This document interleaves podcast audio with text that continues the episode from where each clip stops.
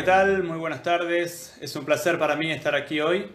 Soy Mauricio Weintraub, soy el director de Habitarnos, espacio de crecimiento personal de la ciudad de Buenos Aires, Argentina. Y como les digo, es una alegría para mí estar hoy empezando este ciclo de charlas que vamos a llevar a cabo a través de las transmisiones en vivo en Facebook. Ciclo de charlas eh, que tiene como título, digamos, del ciclo, los temas humanos desde la mirada de las escenas matrices. Eh, ¿Qué son las escenas matrices? Es lo primero que vamos a intentar comentar brevemente, como para que podamos entender desde qué perspectiva vamos a abordar esta charla en particular y el ciclo que vamos a compartir.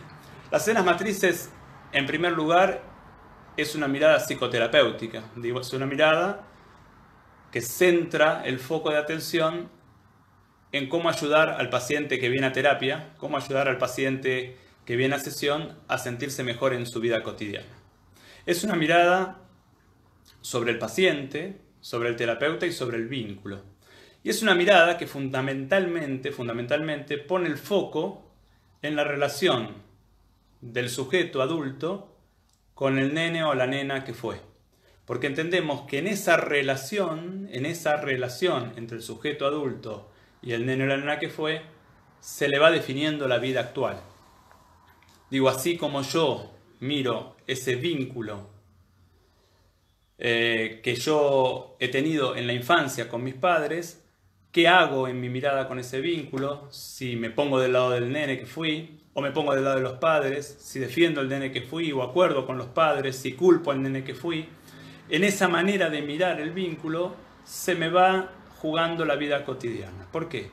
Porque aquellas escenas de la vida infantil en donde yo no puedo verdaderamente ponerme del lado del vínculo eh, y del lado del nene, en esas escenas donde no me puedo poner del lado de él, pues entonces se me van a volver a aparecer hoy en mi vida cotidiana en forma de escenas copias que se me van a repetir una y otra y otra vez hasta que finalmente pueda eh, tener otra mirada y sanarlas para que no vuelvan a repetirse. Un poco esta es la perspectiva, por supuesto. Estoy describiendo en pocas frases lo que en realidad tiene todo un desarrollo teórico. Pero un poco esta, decíamos, es la perspectiva. Y entonces, este, este ciclo de charlas, eh, en cada charla vamos a tomar un tema, vamos a tratar de mirarlo justamente desde esta manera de mirar. Porque las escenas matrices no solamente son una técnica psicoterapéutica, sino que también es una manera de mirar la vida. Digo, cuando nosotros miramos la vida desde esta perspectiva, siempre hay una pregunta que nos habita. La pregunta de, ¿para qué está sucediendo esto en mi vida? Es decir, ¿qué me quiere decir la vida con esto que me está pasando? ¿Qué me quiere decir la vida con esta situación que está sucediendo? Sobre todo si la situación no es placentera para mí. Es decir, sobre todo si la situación me descentra, me corre de mi eje, me corre de mi centro. Y acá una, idea, un término que en escenas matrices utilizamos muchísimo, que es justamente este, ¿no? La sensación de estar descentrado, la sensación de no estar en eje, la sensación de que hay algo en la situación que estoy viviendo o en el vínculo que estoy viviendo, hay algo con lo que no puedo lidiar, algo que me supera. Y sobre todo la sensación de que esta situación ya me pasó antes y me pasó antes y me volvió a pasar y probablemente me vuelva a pasar porque todavía hay algo que no pude aprender. Desde esta mirada de escenas matrices, desde esta forma de ver la vida cotidiana y tratar de aprender de lo que ella nos propone y de lo que ella nos produce, de esta mirada, digo, vamos a tomar algunos temas que me parece que son temas eh, que son inherentes a lo humano, son comunes a todos, independientemente del momento en el camino en el que uno esté.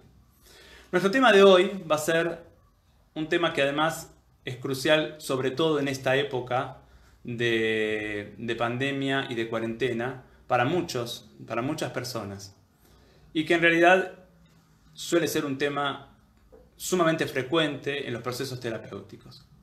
El tema de la soledad. qué es la soledad, qué nos pasa con la soledad, cómo reaccionamos ante la soledad, qué nos propone a nosotros la soledad. Para poder ver un poco el tema de la soledad, vamos a tratar de entender qué queremos decir cuando hablamos de soledad.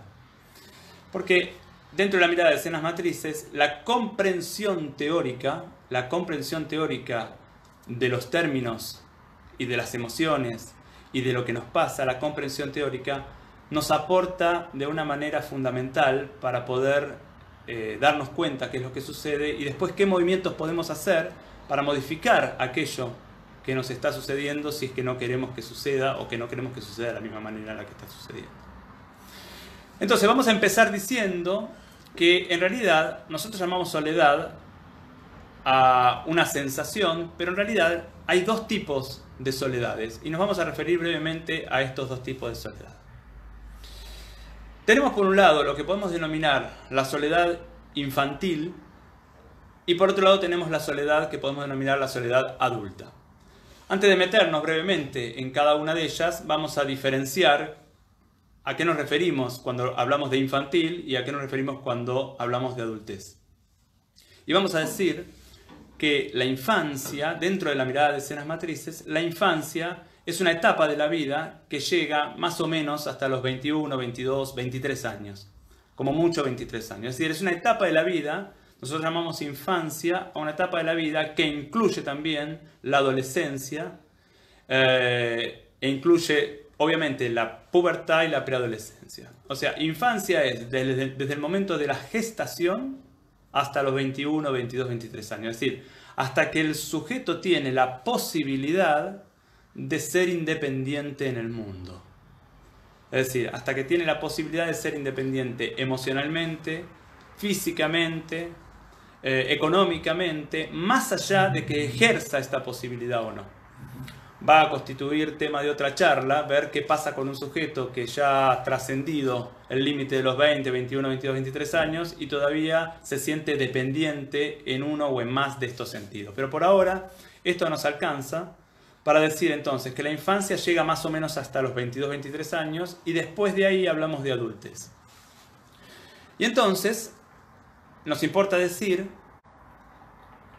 que cuando hablamos de soledad adulta, en realidad, más allá de la sensación que tengamos cuando estamos solos en nuestra vida adulta, más allá de la sensación, cuando hablamos de soledad adulta, en realidad nos estamos refiriendo a una, a una situación que, para decirlo de alguna manera, no tiene carga, Digo, la soledad adulta, el estado de soledad adulta, no es eh, ni saludable ni no saludable. Es un estado que tiene pros y contras de la misma manera que tiene el otro estado eh, complementario, es decir, el estado de estar acompañado.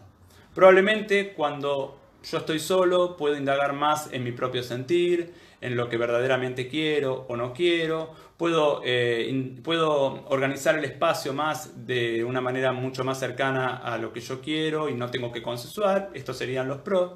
Y cuando estoy acompañado tengo la posibilidad de armar un vínculo, tengo la posibilidad de conocer al otro, tengo la posibilidad de aprender del otro, tengo la posibilidad de que el otro también me muestre cosas mías que no puedo ver si no estoy acompañado. Digo, cada estado cada estado, tanto la soledad como el estar con otro, en la vida adulta tiene sus pros y, y sus contras.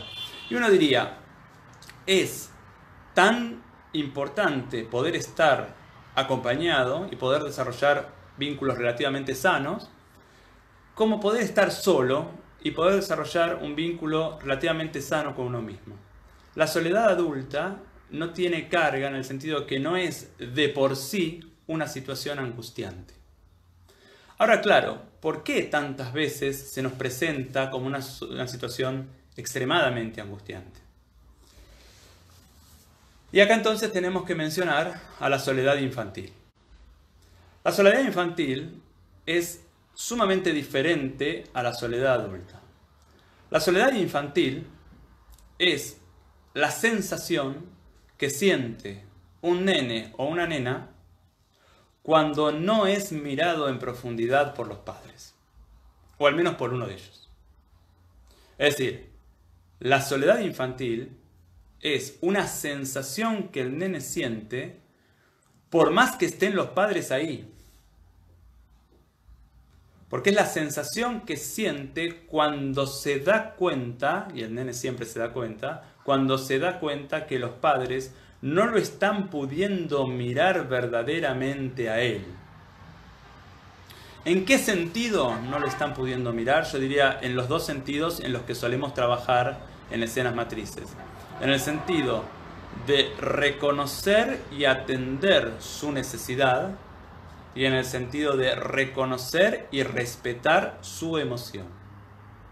Digo, cuando el nene siente que no es reconocido por sus padres, que no es reconocido en su necesidad, es decir, que no le dan aquello que necesita, que no siempre, no siempre es lo que quiere, lo que necesita. Y sobre todo cuando no se siente atendido en su, emoción, cuando no se siente bien mirado, respetado en la emoción que siente, el nene se siente solo, independientemente de que esté con los padres o no.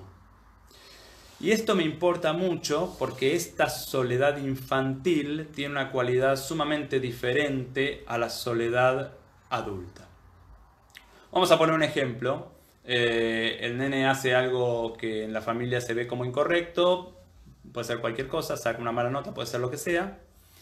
Eh, y el padre o la madre lo castiga y le pega. Es un ejemplo que en general pongo porque es fácil de entender. Cuando el nene siente que el padre lo castiga y le pega, o la madre, el nene, aunque esté ahí con el padre, se siente solo. Y es esta soledad infantil la que nos importa para ver qué nos pasa en, en la soledad adulta. Entonces, en la soledad infantil, básicamente el nene se siente solo cuando no es escuchado en su deseo, no es respetado en su emoción, cuando es criticado, cuando es hiperexigido, cuando es maltratado, cuando es comparado de una manera peyorativa, cuando es desvalorizado. Ahí se siente solo a pesar de que está con los padres. Cuando el nene se siente solo en el vínculo con los padres, a diferencia de lo que pasa en la adultez, esto provoca una herida en el nene. Es decir, en el psiquismo del nene, la soledad provoca una herida. ¿Por qué? Porque el nene sí necesita de los padres para poder crecer saludablemente. Cuando digo necesita de los padres, digo no necesita solamente que los padres estén ahí.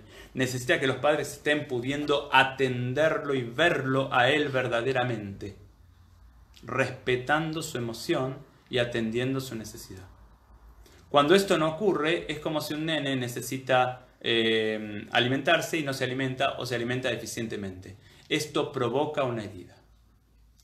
La soledad en la infancia provoca una herida. La soledad en la adultez es solo un estado, con pros y con contras. Ahora, claro, ¿qué es lo que pasa? Lo que pasa es que en la adultez muchas veces cuando estamos solos, no estamos solos. Estamos reeditando y encontrándonos con aquella soledad infantil que todavía no tenemos sanada. Es decir, cuando nosotros estamos solos en la adultez, muchas veces no somos adultos solos. Volvemos a aquellas escenas infantiles en donde nos sentimos solos. Entonces yo diría que hay dos grandes maneras de estar solos en la adultez cuando uno piensa la soledad de la adultez como una reproducción de la soledad infantil. Hay, yo diría, dos grandes maneras.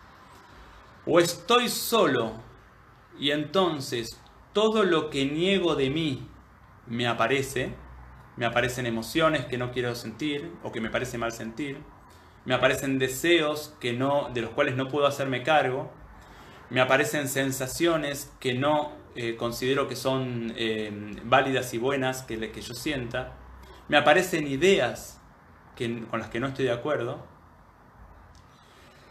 es decir, estoy solo y aparece en mí todo aquello de mí que yo no acepto de mí, o estoy solo y en realidad no estoy solo, estoy con una voz adentro mío que me dice exactamente lo mismo que me decían mis padres en la infancia. Y que hacía que yo me sienta solo en la infancia. O sea, aparece una voz adentro mío que desvaloriza, que compara negativamente, que menosprecia, que maltrata, una voz que dice todo lo que debería ser y no soy. O sea, aparece en mí una voz que es exactamente igual, o por lo menos muy parecida, a aquella voz que ocurría en mi infancia y que me dejaba solo. Es decir, que cuando estoy solo en la adultez, en general no estoy solo. En general estoy con mis padres en mí, reproduciendo aquellas escenas en donde yo estaba solo. Esto me importa mucho porque si uno cree que el problema es la soledad, entonces va a empezar a hacer un montón de cosas o va a establecer relaciones para no habitar la soledad en la adultez. Pero el problema en la adultez no es la soledad. El problema en la adultez es que me encuentro con aquellas zonas no sanadas. Y entonces voy a establecer vínculos a, los cuales le voy a pedir que no me, que no me dejen eh, solo para no vivir eso que estoy viviendo. Voy a hacer actividades que quizás no tengo que hacer o tengo que hacer menos para justamente no volver a quedarme abierto a eso que me pasa cuando no estoy haciendo nada. Voy a hacer ruido de alguna manera o de otra. O incluso voy a armar situaciones displacenteras para mí solo para no habitar el espacio de soledad. Porque el espacio de soledad, en la adultez estoy hablando, el espacio de soledad tiene un problema. En el espacio de soledad, en general, hay silencio y en general hay tiempo. Y en el silencio y en el tiempo uno se encuentra consigo mismo. Se encuentra con lo que le gusta de sí mismo y se encuentra con lo que todavía no está sanado de sí mismo. Y allí uno siempre tiene las dos opciones. O se dispone o se dispone a mirar esto que no está sanado y ve cómo puede empezar a sanarlo, o se anestesia de alguna manera. Se anestesia con actividades, se anestesia con personas o se anestesia con cualquier tipo de adicción. Porque en el momento de soledad me encuentro con aquel nene que fui o aquella nena que fui, que vuelve a esperar de mí lo que no le dieron. O sea, en el momento de soledad aparece en mí ese nene o esa nena herida que me pide a mí aquello de lo que yo me tengo que hacer cargo que es de llevar a cabo esos movimientos sanadores que no pudieron llevarse a cabo en la infancia. En el ejemplo que comentaba hace un ratito, si yo no pude sanar ese golpe, ese maltrato del padre o la madre cuando yo llegaba y traía, por ejemplo, una mala nota, muy probablemente ese golpe, ese maltrato, esa palabra, esa exigencia, esa comparación, me va a aparecer con mucha más fuerza en mis momentos adultos de soledad que cuando estoy con otras personas. Y aquí lo crucial. ¿Cuánto le pido al otro? ¿Cuánto le pido al otro que me sane esto que veo con más claridad en mis momentos de soledad? ¿Cuánto uso los vínculos para no estar solo? ¿Cuánto uso las actividades para no estar solo? En esta época tan extraña que todos estamos transitando, eh, la soledad aparece muchas veces como algo casi impuesto por este momento este, y por, esta, eh, por esta, este momento de la vida que todos estamos compartiendo. Casi que la vida nos pone frente, algunos por lo menos, nos pone frente a los momentos de soledad para ver si podemos hacernos cargo de eso que nos pasa en los momentos de soledad. Finalmente, hay una última manera de la soledad o una última instancia de la soledad que yo también eh, los invito a percibir, que es la soledad que podemos llamar existencial, que es más allá de la infantil y de la adulta, es como otro nivel de la soledad. La soledad existencial es la soledad que tenemos los sujetos en tanto humanos. Digo, lo más importante de la vida lo hacemos solos. Nacemos solos, morimos solos, y todas las experiencias de nuestra vida son experiencias que llevamos a cabo, por más que estemos con un montón de gente, la experiencia es una experiencia individual. Esto nos enfrenta a otra dimensión del problema de la soledad. El problema de la vida y de la muerte, el problema de lo que está más allá de nosotros y de lo que es más grande que nosotros, el problema de aquello que en el fondo no podemos entender. Y acá nuevamente, cuando nosotros no podemos asumir que hay algo más grande que nosotros, que finalmente nos determina, entonces también la soledad es un terreno peligroso. Porque en la soledad estas eh, sensaciones que en tanto humanos tenemos vuelven a aparecer. La soledad también es una invitación a ver qué pensamos nosotros de la vida, qué pensamos nosotros de la muerte, qué ponemos nosotros en la muerte, que es el gran desconocido en realidad, de qué lo llenamos, de qué llenamos a ese gran desconocido, qué miedos propios ponemos, qué imágenes ponemos en esa muerte y quizás también la soledad es un llamado a retenernos y a soportar que en realidad no sabemos. Claro, para poder retenernos y soportar que en realidad no sabemos, tenemos que haber sanado mucho del nene que fuimos. Porque poder abismarnos a la muerte solamente es una tarea que puede llevar a cabo un adulto. Un niño no puede llevar a cabo esa tarea. Por eso un niño necesita padres que estén cerca y que en un punto lo calmen y atiendan la necesidad. Como adultos tenemos esta posibilidad, pero para poder llevar a cabo esta posibilidad tenemos que haber podido sanar una buena parte de aquel niño que fuimos. La soledad es un tema que aparece todo el tiempo en las sesiones, en los grupos, en los talleres, porque la soledad nos enfrenta a zonas propias, hondas y de difícil acceso. Y también la soledad es un gran maestro si uno lo puede escuchar. Los invito a todos, los invito, la próxima vez que estén solos, primero a percibir si la soledad es un lugar en donde se sienten ordenados, centrados, o es un lugar que los descentra, es un lugar que los saca de eje. Si están ordenados, mejor les propongo que lo disfruten. Y si se encuentran como corridos de eje, los invito a no tratar de anestesiar. Los invito a tratar de pensar a dónde me lleva esta sensación de estar descentrado. ¿A qué escena infantil? ¿A dónde me lleva? ¿Qué es lo que me pasa? Aunque sea un ratito de la soledad. Después quizás uno puede llevar a cabo determinados movimientos si es demasiado para anestesiar.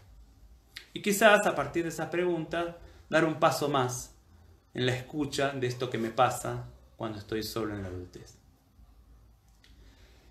Yo les agradezco mucho que hayan estado hoy.